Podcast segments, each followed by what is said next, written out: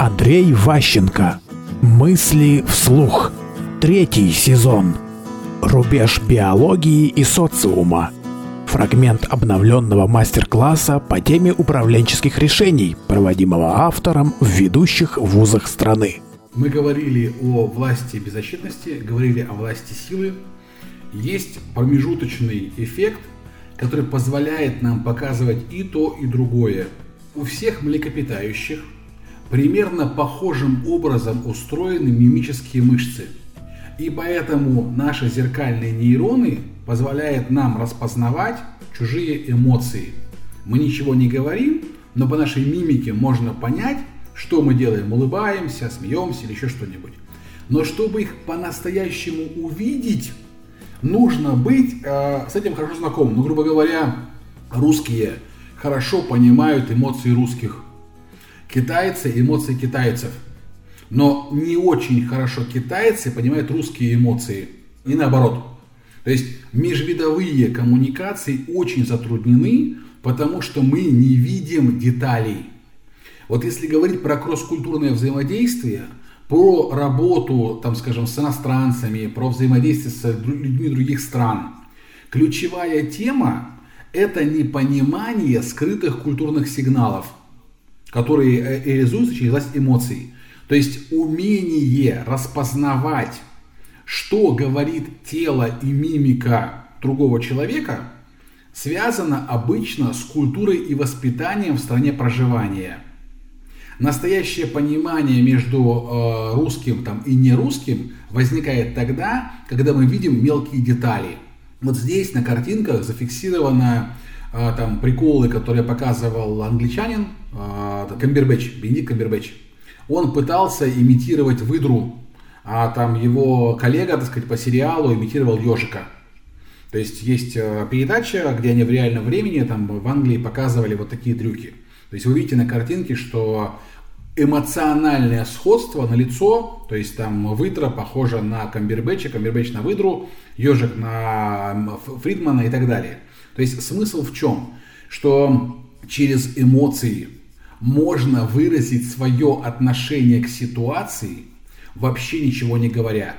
Вот мы с вами уже разговаривали о моменте, когда можно показывать противоречивые сигналы, показывать лицом, телом, мимикой одно, а говорить содержимое другое. Когда вы гармонизируете э, слова и э, демонстрацию мимики, и когда дисгармонизируете, вы меняете восприятие вашего оппонента. Когда у вас и слова, и эмоции совпадают, он вам больше доверяет. Ваши слова выглядят убедительнее, лучше, ярче, если мимика говорящего совпадает с речью, если он э, дополняет и усиливает сказанное своим выражением лица, своими жестами. И обратная картина. Вы считаете его слова, сказанные им идеи менее приятными, менее уважаемыми, менее ценными, нудными, раздражающими, если вы его эмоции не наблюдаете. А, есть целый круг людей, у которых очень плохо развита мимика по разным причинам, в том числе из-за особенностей происхождения. И э, их считают более холодными, более отстраненными, менее честными, какими-то подозрительными. То есть люди им меньше доверяют, потому что они не видят невербальных сигналов. А если вы заинтересованы в том, чтобы вас считали искренним, честным, ярким, там, добрым, привлекательным, необходимо наработать определенные маски лицевые, потренировать определенные выражения лица и показывать их, как Эмбербэтч, в случае необходимости. Ну, грубо говоря, артисты многие отрабатывают специальные фирменные жесты, там, лицом, телом, там, положением спины или там, движением ног, и это становится их визитной карточкой. То есть в любой серии, в любом фильме э, можно его узнать, как, допустим, Шварценеггер там говорил «I'll be back». То есть вот как бы есть такие фишки. И ваша популярность, ваша авторитетность, ваша э, узнаваемость значительно возрастет, если у вас есть такие узнаваемые жесты. И тут есть нюанс. Э, наша мимика очень подвижна эмоции переливаются одна в другую постоянно. Люди, многие, очень, ну, такие замедленные. Они не успевают за вами. Например, какая-нибудь активная девушка, у которой там 20 настроений, перепады, что-то еще, и флегматичный мужчина, он, он просто в трансе от нее. Она ему очень нравится, но он за ней тупо не успевает, он не может понять момент, когда эмоция изменилась. Если вы хотите на людей влиять, если вы хотите, чтобы они вам больше доверяли, считали вас каким-то особенным, вам необходимо уметь держать эмоциональную паузу, задерживать на лице определенные эмоциональные состояния, которыми вы хотите выразить свое отношение. Пренебрежение, восхищение, уважение, раздражение. Люди будут а, без слов понимать, что вы им сказали, у них сработают зеркальные нейроны максимально ярко, вызовут нужную вам реакцию, если вы дадите им время это почувствовать. Многие пытаются это сделать через говорение, выразить свое отношение многократным повторением. Это неплохой вариант, но он требует от слушающего внимательности, самоотдачи, включенности. Это не всегда работает. Вам выгодно задействовать природные триггеры. Вы можете влиять там, не знаю, на свою собаку, показывая ей определенное выражение лица, чтобы она его успела узнать, привыкнуть к нему. И тогда она будет там, вам, не знаю, бояться вас или наоборот вас будет э, там, к вам ластиться. То же самое с подчиненными. Есть умение и там, коллегами, там, переговорщиками. То есть умение задержать на лице паузу, выразить отношение к предложению переговорщика правильным образом, очень сильно как бы вызывает у людей ну, зависимость типа. Вот как приходишь в хороший театр, и ты получаешь удовольствие от спектакля, от так называемой игры актеров. Но спектакль может быть один и тот же, а разные актеры радикально меняют твое восприятие происходящего. Вот это знаменитое Станиславское «Не верю».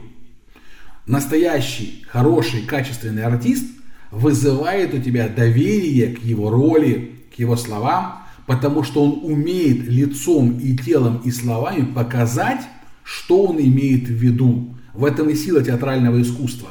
И, соответственно, вам для переговоров, для совещаний, для убеждения в правоте вашего там, выбора, вашего предложения, нужно быть более артистичным.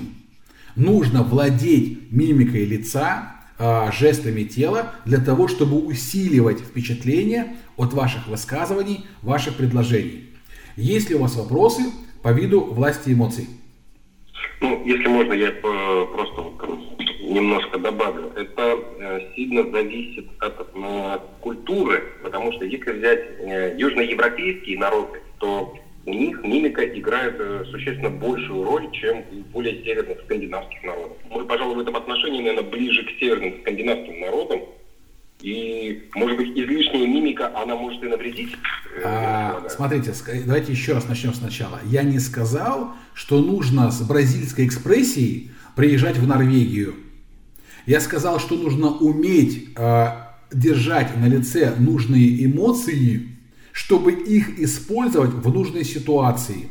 С бразильцами быть бразильцем, с мексиканцами быть мексиканцем, со шведами быть шведом понимать, какие эмоции показывают они, и подстраиваться, зеркалить, использовать свои зеркальные нейроны. То есть для этого нужно мышцы лица тренировать. Невозможно эмоции изобразить э, другим образом, кроме как ты привык с детства это делать. То есть в детстве научился бессознательно, а теперь необходим артистизм. Нужно, э, работая в иностранной компании, учиться быть похожим на фина, на немца, на кого-то еще, подражая мимике. Разрабатывая в домашних условиях перед зеркалом мышцы лица, тренируя жесты, там как бы вот выражения для того, чтобы быть лучше понятыми теми, с кем приходится общаться. Тогда меньше возникает кросс-культурных там замечаний, возражений, конфликтов и так далее. То есть знание языка очень хорошая вещь, то есть помогает, когда вы там все говорите, допустим, на английском.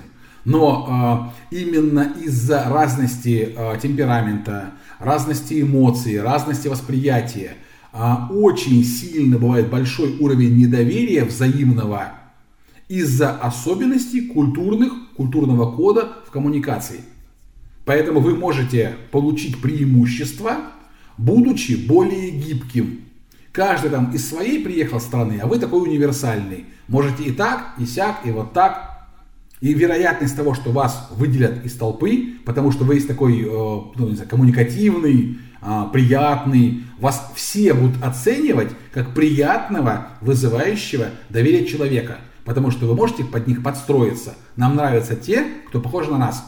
Умение подстроиться должно быть развиваться. Оно не возникает из ничего. Для этого необходимы тренировки э, мимики, жестов, выражений и так далее в дополнение к знанию языка.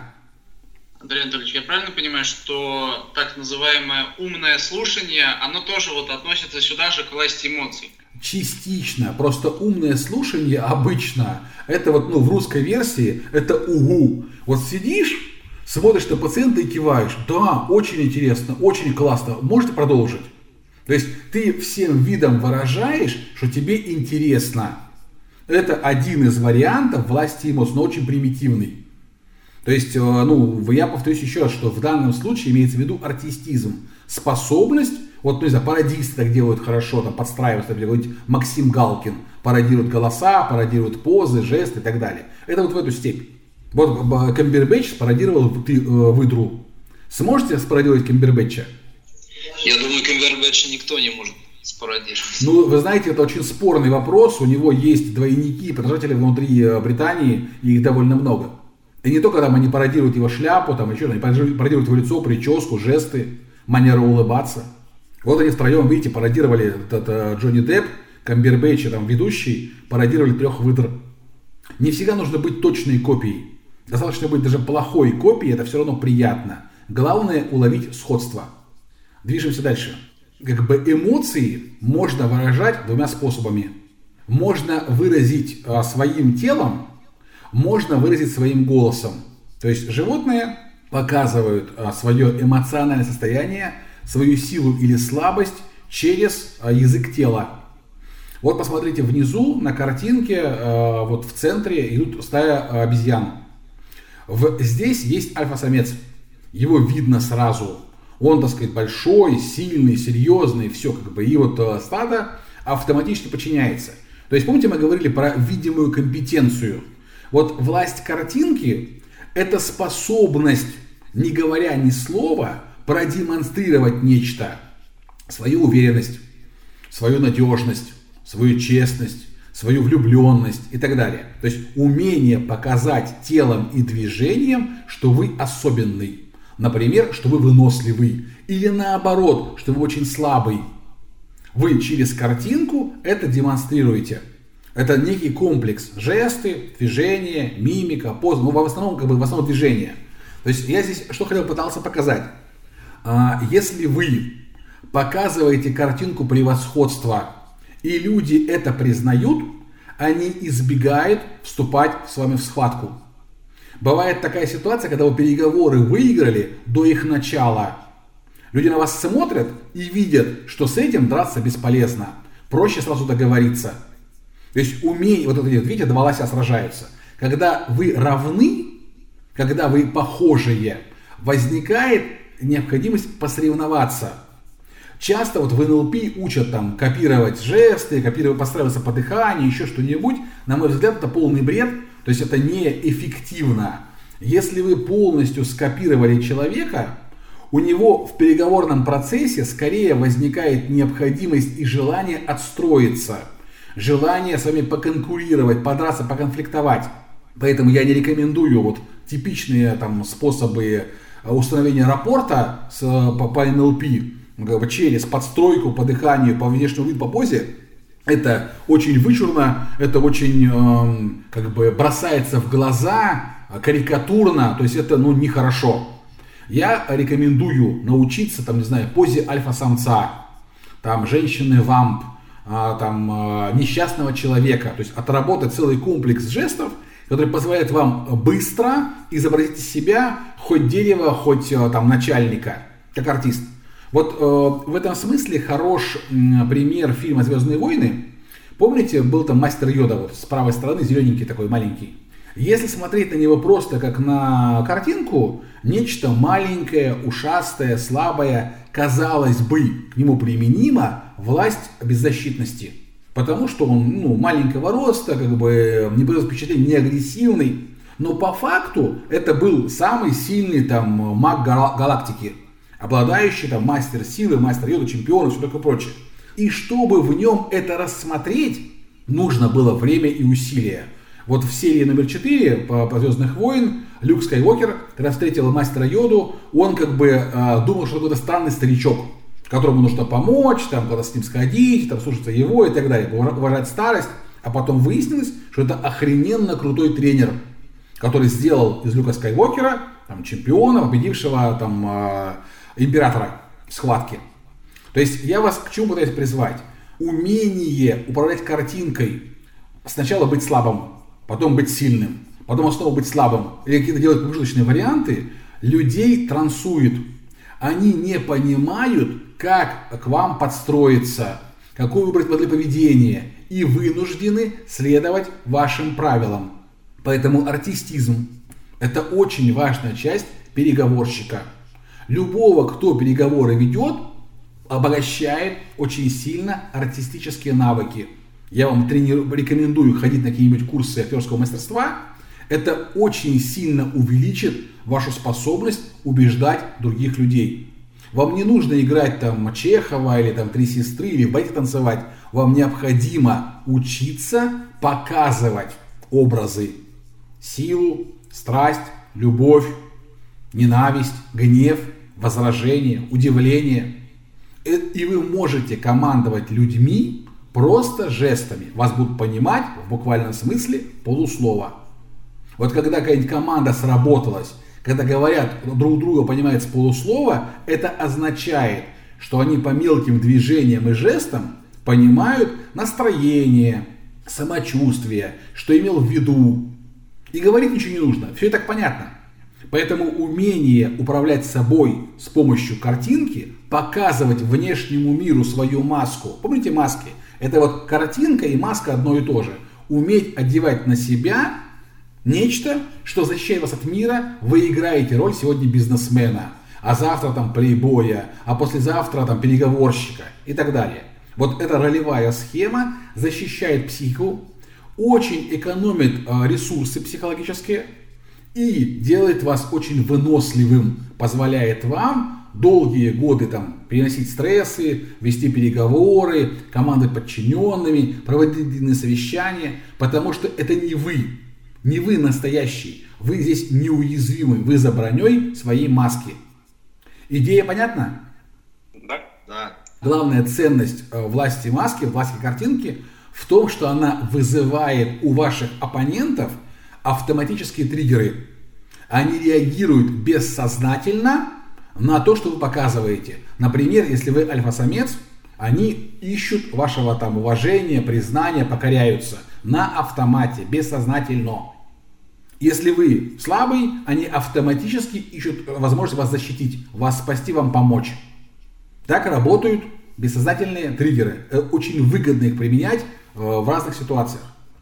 А, более скрытый триггер – это власть звука. То есть можно добиваться того же эффекта, управлять властью эмоций через голос. То есть если вы тренируете свои связки, если вы учитесь там, не знаю, петь, а, как бы разговаривать, что-то еще, вы получаете особый инструмент, с помощью которого можно по телефону кого-то уболтать, по скайпу, аудиосообщения в WhatsApp. Хорошая, красивая речь, которую приятно слушать. Это как упаковка, как форма для сообщения. То есть вы что-то говорите, но этому легче поверить. С этим легче согласиться, если это приятно слушать. Соответственно, приятный голос – это важное конкурентное преимущество, особенно если вы много говорите по телефону. То есть если ваша работа связана с тем, что вам нужно много говорить, лично на встречах, на переговорах, на, там, на, по, в, особенно в телефонном общении, когда вас не видят живьем. Вы знаете, была раньше такая услуга секс по телефону. Там брали любых э, страхолюдин, если как бы они э, могли э, говорить красивым голосом томным. Может быть так, что вы внешне там не самый лучший человек, но если у вас хороший голос, вы можете добиваться таких же успехов в убеждении, в продажах, как и человек красивый. То есть э, вот если у вас там, скажем, э, сотрудники отдела, которым нужно много звонить, и по, по телефону их голос звучит плохо, у них будут плохие результаты продаж. Если вам необходимо обзванивать клиентов, там, уговаривать что-то еще, нужно а, принимать на работу тех, кто может по телефону говорить красиво, чтобы звучало это привлекательно, чтобы это хотелось слушать. Типичная история набирает в колл-центр молодежь, девочек, мальчиков, там, так далее, активных очень. Звонит такое существо тебе по телефону, у него есть скрипт, оно пытается проорать тебе там в трубку быстро, энергично, я Маша Петрова из компании такой-то, давай купите у нас что-нибудь. То есть в итоге ничего не понятно, потому что торопится очень сильно. А, желания с ней разговаривать дальше вообще никакого нет, потому что это неприятно все. Чувствуешь себя дискомфортно, попали неудачно и так далее. И разговор срывается. То есть Маше приходится делать в день 300 звонков, чтобы выполнить план продаж. А если Маша говорила поспокойнее, поуравновешеннее, более плавно, у нее бы конверсия звонка в продажу радикально выросла. И еще, если бы э, при отборе в начале работы Машу проверяли на приятность звука голоса по телефону. Это сильно помогает, сильно улучшает конверсию и успешность. Человек может стараться, он может быть умным, может говорить хорошие вещи, но если голос неприятный, если он по телефону звучит плохо, продажи будут плохие, переговоры будут хреновые, договоренностей не будет. Идея понятна? Вопросы? слава богу, что не будет колл-центров через пару лет. Но будут роботы, сейчас же типичная тема, там, скажем, сделать э, робота с голосом и образом, допустим, Гоша Куцен кого-то еще. То есть сейчас как раз пытаются там через нейросети имитировать речь и там звуки и образы людей, которые максимально привлекательны. Красивые внешне, популярные и красивый голос. То есть робот добивается от нас согласия через имитацию красивого и приятного для нас образа внешнего или э, голосового? К счастью, Яндекс научился хорошо определять э, номера телефону, так что можете теперь же роботов отсеивать. Но опять же, это он пока отсеивает чужих роботов, он-то своих не отсеивает. То есть те, кто Яндекс платят за рекламу, как бы, там ничего не отсеивается. Это те, кто на халяву хочет проскочить, тех блокируют. Мне кажется, это больше относится, ну, скажем так, так называемым теплым звонкам, потому что холодные звонки там, э, ну, как бы и так конверсия невысокая, и а, голос будет мало влиять, потому что, ну, ты всегда вторгаешься, скажем так, в пространство человека, в его текущую жизнь. А если а, это входящий запрос, тогда, безусловно, голос будет влиять 100%. Смотрите, значит, давайте еще раз. Я вот специально рассказал именно о холодном звонке, то есть сегодняшняя схема холодных звонков организована неправильно. Есть законы, которые запрещают, там, ну, ограничивают возможность тех, кто звонит. Поэтому они пытаются разработать скрипты, чтобы можно было исполнить требования закона и одновременно ну, позвонить. Это приводит к тому, что э, исполнителю приходится говорить очень быстро. И неприятность от необычного звонка постороннего усугубляется формой исполнения исполнителя этого звонка. Вот если бы звонок был необычный, не вовремя, но приятный, люди бы с меньшей злостью бросали трубки, послали всех нахер. То есть э, те, кто звонят, не думают о комфорте тех, кому они звонят они не пытаются им компенсировать тот факт, что позвонили в неудобное время с херовым предложением. Компенсировать через красоту, через приятность. Просто по этому поводу не парятся, берут количеством. Согласен. Вопросы еще есть по власти голоса? Нет, просто там комментарий по продажам, то что холодные звонки, они в основном где-то берут базу и названивают именно всех. А это очень неправильно вообще не работает такая схема. Но я просто могу сказать на своем случае, то, что в своем регионе, опять же, да, мы что делаем? Мы изначально выпускаем продукт через инфлюенсеры, чтобы они ну, показали продукты, и только потом именно эту базу, которая приходит через них, мы, ну как бы, у нас есть своих э, продавцов, они им звонят. Это уже люди, которые как-то заинтересованы и знают как-то продукт. Это уже закрывающий звонок, они именно продавать продукт, как бы. Понимаю, понимаю, но просто повторите еще раз. Вы можете еще улучшить конверсию, и теплых звонков в том числе, если проверите, почему, допустим, ваши успешные продавцы продают лучше. Почти наверняка те, кто вас закрывает больше сделок, имеют приятный, при, приятно звучащий по телефону голос, приятную манеру делать паузы, в которых людям с ними комфортно общаться и работать. Если вы просто уберете тех, кто говорить не умеет, у вас общая конверсия возрастет.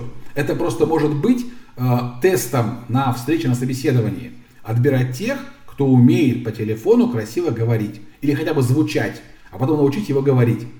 Согласен. Значит, э, мы закончили с вами э, пять видов биологических видов власти, которые характерны для животных. То есть все млекопитающие, включая людей, ими обладают. Власть беззащитности, власть выносливости, власть эмоций, власть картинки, власть звука. То есть какая-нибудь кошка успешно манипулирует своей хозяйкой или хозяином, используя свое мур-мур-мур, свой внешний вид, как бы свою манеру двигаться, и хозяин от нее в восторге, он о ней заботится, он ей с ней занимается.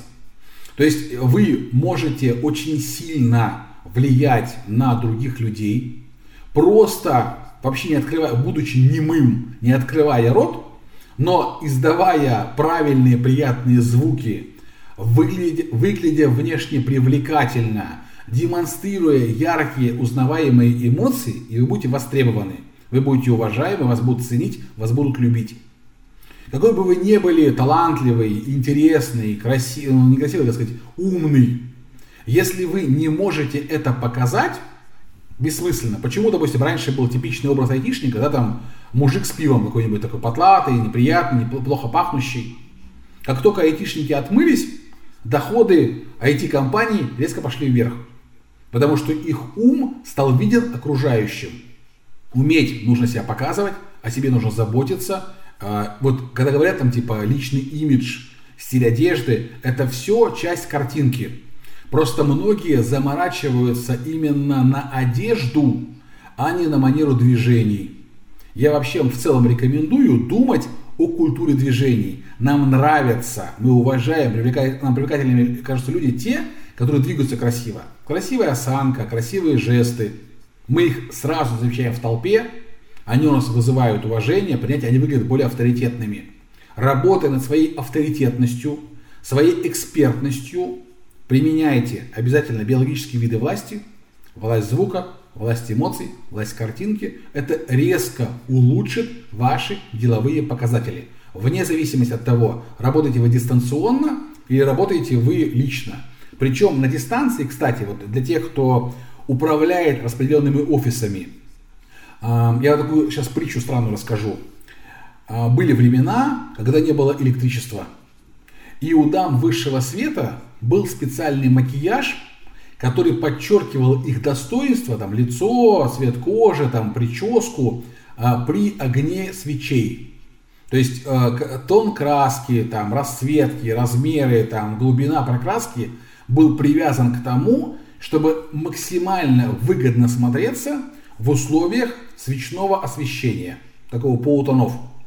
А когда в Москве впервые, ну вообще просто в целом, появились первые дома, освещенные электричеством, женщины приходили на такие тусовки, там на светские рауты, и их лица выглядели ужасно, как бы в то, что было пригодно для фонарей, для, не для фонарей, для свечек, в свете электрических фонарей выглядело очень плохо.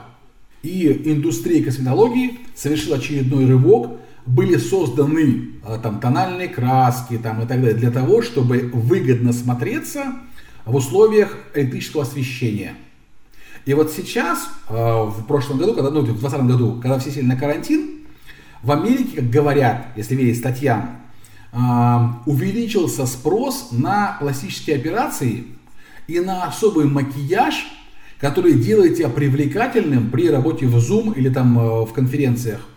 То есть людям хочется выглядеть привлекательно даже на экране телевизора.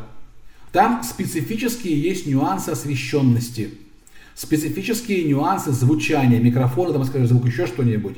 И вот э, если вы работаете в продажах, если проводите переговоры по, там, по, по скайпу, по зуму, почему-то еще, если вы подумаете, какие детали вашего поведения и внешнего вида увеличивают процент согласия ваших собеседников, вы можете свой образ скорректировать так, чтобы выглядеть более убедительно и более продающим дистанционно. Ваши коллеги там на совещаниях там по скайпу вам будут лучше верить, вас будут больше уважать, больше ценить, если вы будете выглядеть более авторитетно. Я не призываю, как вот сейчас я сижу там по, в, на экране, там в бабочке, да, у всех у вас свой какой-то стиль есть. Но если вы подумаете, какой вам стиль стоит показывать и демонстрировать во время совещаний дистанционных, ваша коммуникация с партнерами деловыми изменится. Если вы будете делать это осознанно, она улучшится. Люди к вам будут относиться еще лучше. Еще больше будут вас ценить, будут вас уважать и ставить вас пример. Вы станете для всех остальных образцом, предметом для подражания. Поэтому обязательно подумайте о том, вот, как это делается технически. А вот сейчас у вас есть какая-то точка ноль. Непонятно, с чего начинать. А, присмотритесь к вашим коллегам. Кто из них вам наиболее симпатичен на экране? Проверить это можно, отключив звук. Слуш... Э, э, отключите звук, не слушайте его, просто смотрите, как он на экране выглядит. Там у вас много собеседований проходит, каких-то встреч. А, попробуйте нащупать тех, кто вам кажется привлекательным. Подумайте, почему, что в нем вам кажется интересным. Спросите там, ну, тихонечко у других, а нравится ли он тоже другим людям. То есть проверьте, что это не ваша уникальная реакция, не личная привлекательность, а некий средний уровень, что он просто нравится вам как человек, как сотрудник, как коллега, а не как там половой партнер. И если он вам нравится, скорее всего, в его имидже, в его манере разговаривать и двигаться есть что-то универсальное, которое срабатывает на остальных.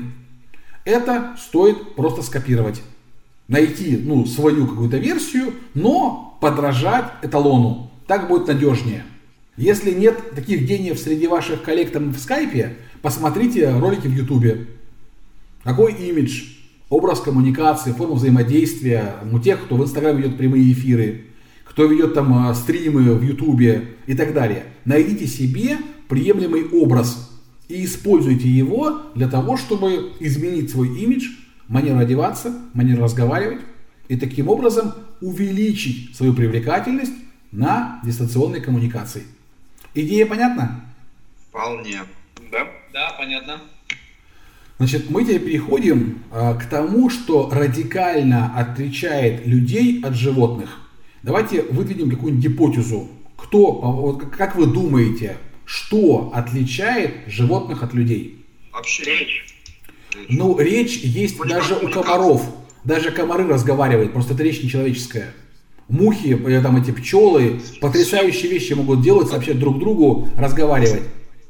Но основное, что у нас сделало человеком, как говорят, не, не труд, а обмен опытом, я так думаю, да? Звучит неплохо. Как мы это делаем? Это очень... Ну, не, не то, что опытом, а обмен информацией. Умение передавать информацию. Да, умение передавать информацию. А, я согласен мы ее передаем. Как мы это делаем? Это очень хорошее глубокое замечание. Как мы это делаем?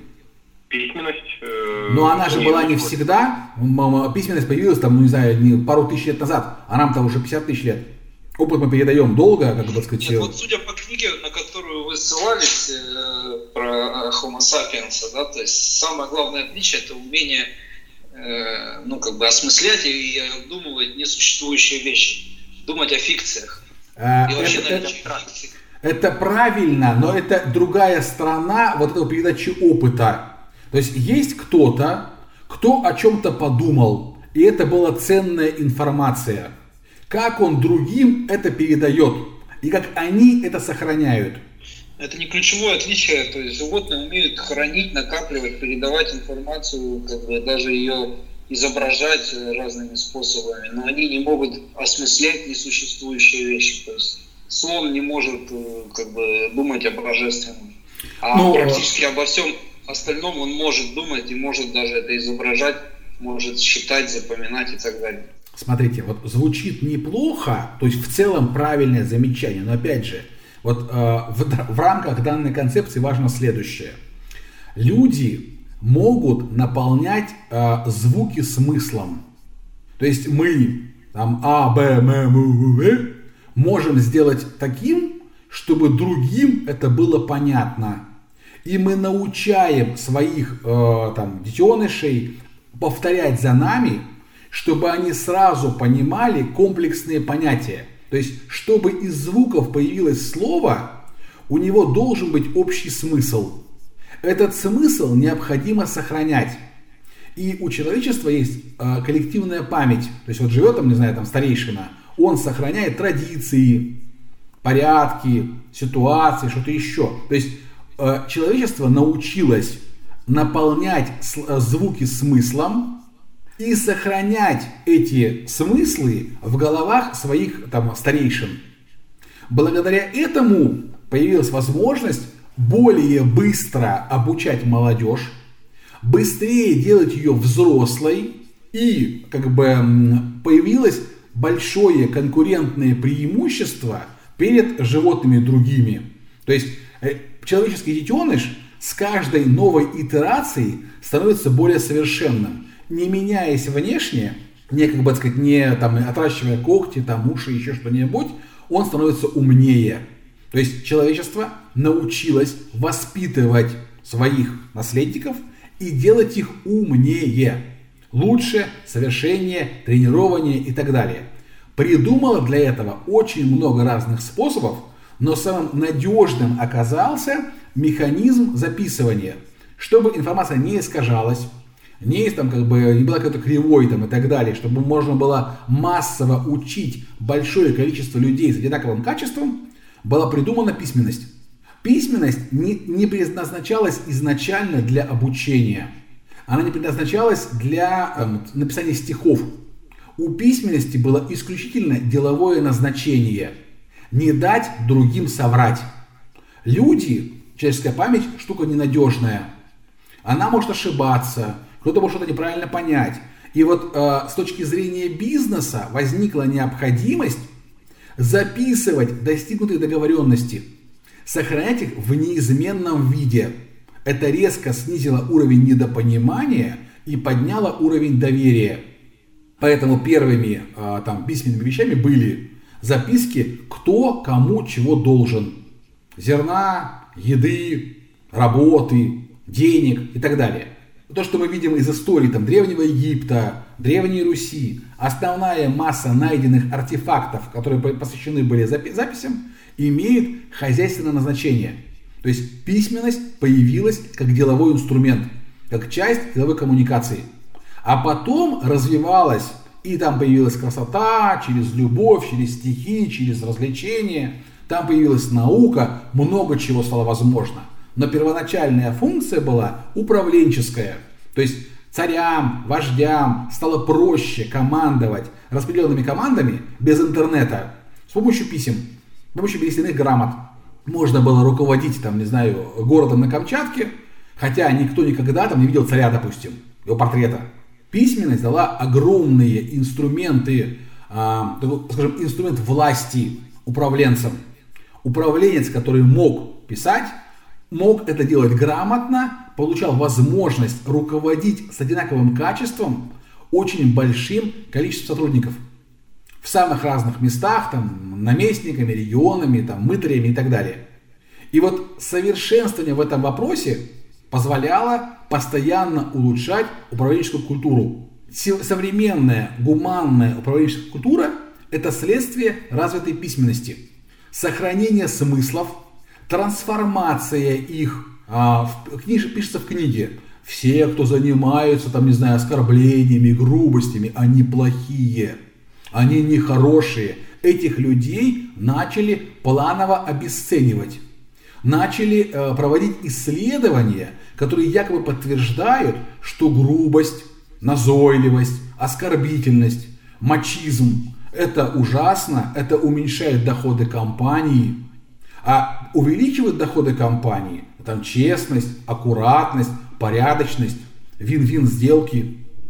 Все мы люди умные, мы все это читаем, мы хотим быть хорошими, и мы сами себя обучаем и подстраиваемся под новые навязанные нам ценности, которые не биологические, а социальные. Можно, используя письменные смыслы, менять культуру целых поколений – Соответственно, когда вы в компании вводите корпоративную культуру, правила дресс-кода, правила там общения, вы эти правила формулируете, вы их записываете, и эти правила со временем становятся нормой жизни. Вопрос только стоит в том, что э, как у нас в России э, думаешь одно, делаешь, э, как сказать, нет, говоришь одно, думаешь другое, делаешь третье. То есть разные культуры имеют разную э, манеру использовать слова. То есть в нашей стране очень многосмысленный язык. Там не то, что он там самый лучший, просто он многосмысленный. Поэтому другие народы часто воспринимают русских как вралей, как обманщиков, которые, как бы, которым нельзя доверять. Там англичанам, немцам мы иногда не нравимся по таким вот причинам, что наш язык слишком многосмысленный, слишком неоднозначный, непонятно. Трудно очень договориться, потому что вроде говоришь слова, а понимания не наступает. Однозначности не хватает. Так вот, в России есть плохая очень традиция. В России начальники а, считают недостойным сами писать письма, сами делать приказы, сами формировать распоряжения. Они кому-то это поручают. И в лучшем случае потом проверяют, получившийся результат. Из-за этого в письме, в документе, в обращении исчезает личностный фактор. И доверие к документу, к абстрактному, снижается. Если это не закон, если это не общее какое-то правило, единое, введенное Богом, то а, личность автора имеет огромное значение для а, формирования вашего отношения к письменному документу. Например, вам приходит письмо по электронной почте. Ваше отношение к письму связано с тем, кто его подписал, от кого оно пришло. К одним авторам вы очень внимательны, а других вы ставите там в десятую очередь и вообще игнорируете. И чтобы это изменилось, вам э, нужно иметь представление о том, кто это, либо через текст письма стараться изменить это отношение. Я вам э, хочу дать, вот у нас уже заканчивается время, как всегда мне не хватает Давида власти возможности высказаться полноценно. Об этом почитайте просто в, ну, в других книжках, посмотрите, там много всего есть. Короче, общий посыл такой. Начальник может очень сильно увеличить производительность труда, может э, командовать распределенными подразделениями, удаленными филиалами, людьми в других странах. Если он очень хорошо пишет и формулирует правила, не дает ответа на вопросы, хотя это тоже важно, но прежде всего создает правила игры, по которым остальные достигают компромисса. И чем эти правила лучше, чем их легче соблюдать, чем нарушать, тем э, более продуманная культура в компании, тем э, меньше конфликтов из-за недопонимания – и тем легче организовать скрытую внутреннюю соревновательность, чтобы участники соревновались за место при короле, чем как бы за там, право драться с королем. То есть начальнику желательно современному думать, как ему создать более разумные, более полезные правила коммуникации, договоренности, согласования работы и так далее. Вот во многих компаниях тут хвастались люди, что вот у нас так все классно сделано. Минимальная бюрократия, доверие, все такое прочее. Кто-то это придумал, кто-то это организовал, и теперь вы наслаждаетесь плодами их интеллектуальных усилий. То есть вы сейчас работаете по чужим правилам, в некой чужой парадигме, и вам комфортно, вам приятно это делать. Удобно, минимальная нагрузка, легко как бы выполняется. Ну, можете даже гордиться, что мы работаем в современной, продвинутой компании, а не в каком-то замшелом Газпроме. Соответственно, те из вас, кто придумывают правила, те, кто э, наполняют слова смыслом, обретают власть над другими людьми. Но, грубо говоря, начальник может придумывать для слова новое содержание – может придумывать э, новое слово вообще. И остальные принимают это как данность. Появляется новый термин, новое э, специфическое сокращение вашей компании или еще что-нибудь. Те, кто наполняют слова смыслом или вообще создают новые слова, э, создают правила, культурный код, по которому общаются люди. Для вас такая метафора. В нашей стране, как только э, происходила революция какая-нибудь, автоматически производилась реформа языка. То есть как только менялась власть радикально, как только что-то революционное происходило, первое, что делали, начинали менять грамматику, синтаксис и пунктуацию, чтобы новое поколение, выросшее при новой власти, забыло как можно быстрее традиции и правила старые, чтобы можно было установить новые правила игры, новый формат, новое взаимодействие. То есть э, вы, придя к власти в некой компании, став там гендиректором, там, первым лицом, еще что-нибудь, можете трансформировать культуру компании, создать некие общие правила при интеграции, что-то еще, если вы эти самые правила разработаете. Не навяжете кому-то существующую схему, особенно если сопротивляются, а предложите новый формат. Если у вас сделка вин-вин, полезно разработать для всех новые правила. Если вы компанию поглощаете агрессивно, ну да, нормально, чтобы к вам присоединились. Новички, которые приходят ну, на работу в офис, они э, прав не имеют. Они автоматически встраиваются в существующий культурный код. Они пытаются быстрее научиться и вжиться в компанию. А если компания интегрируется, кого-то поглощает целиком, возникает кросс-культурные проблемы, возникают вопросы конфликтов разных культур и традиций, особенно не описанных. То есть в каждой компании есть свои сложившиеся традиции, которые не написаны нигде, ни в правилах, нигде. И э, именно, скажем, неспособность чужаками соблюдать эти самые традиции вызывает больше всего конфликтов, недопонимания, такого ощущения, что ты общаешься с неприятными людьми какими-то кривыми, косыми. Они кривые, потому что они не понимают того, что очевидно всем остальным. Не знают элементарных вещей. Так вот, э, формирование этих правил, их демонстрация происходит не путем написания инструкций, а э, сочетанием письменных источников и примеров образцового поведения. То есть для того, чтобы навязывать людям, например, культуру не воровать, культуру не брать взятки или давать взятки. Мало написать текст. Нужно дать пример подражания, кто эти правила выполняет лучше всех. Людям легче копировать живого человека, чем пытаться буквально исполнить инструкцию. Не получается сразу всех обучить, но можно использовать, а, ну скажем, лучших из лучших для того, чтобы создать образцы локальные и, ориентируясь на них, дать остальным возможность переучиться, принять новые правила игры и таким образом негативные тенденции, которые вам неприятны, устранить из работы вашего предприятия. Идея понятна? Спасибо. Да. Коллеги, просто э, тема видов власти, она очень глубокая. Я обычно читаю часов 8 отдельно.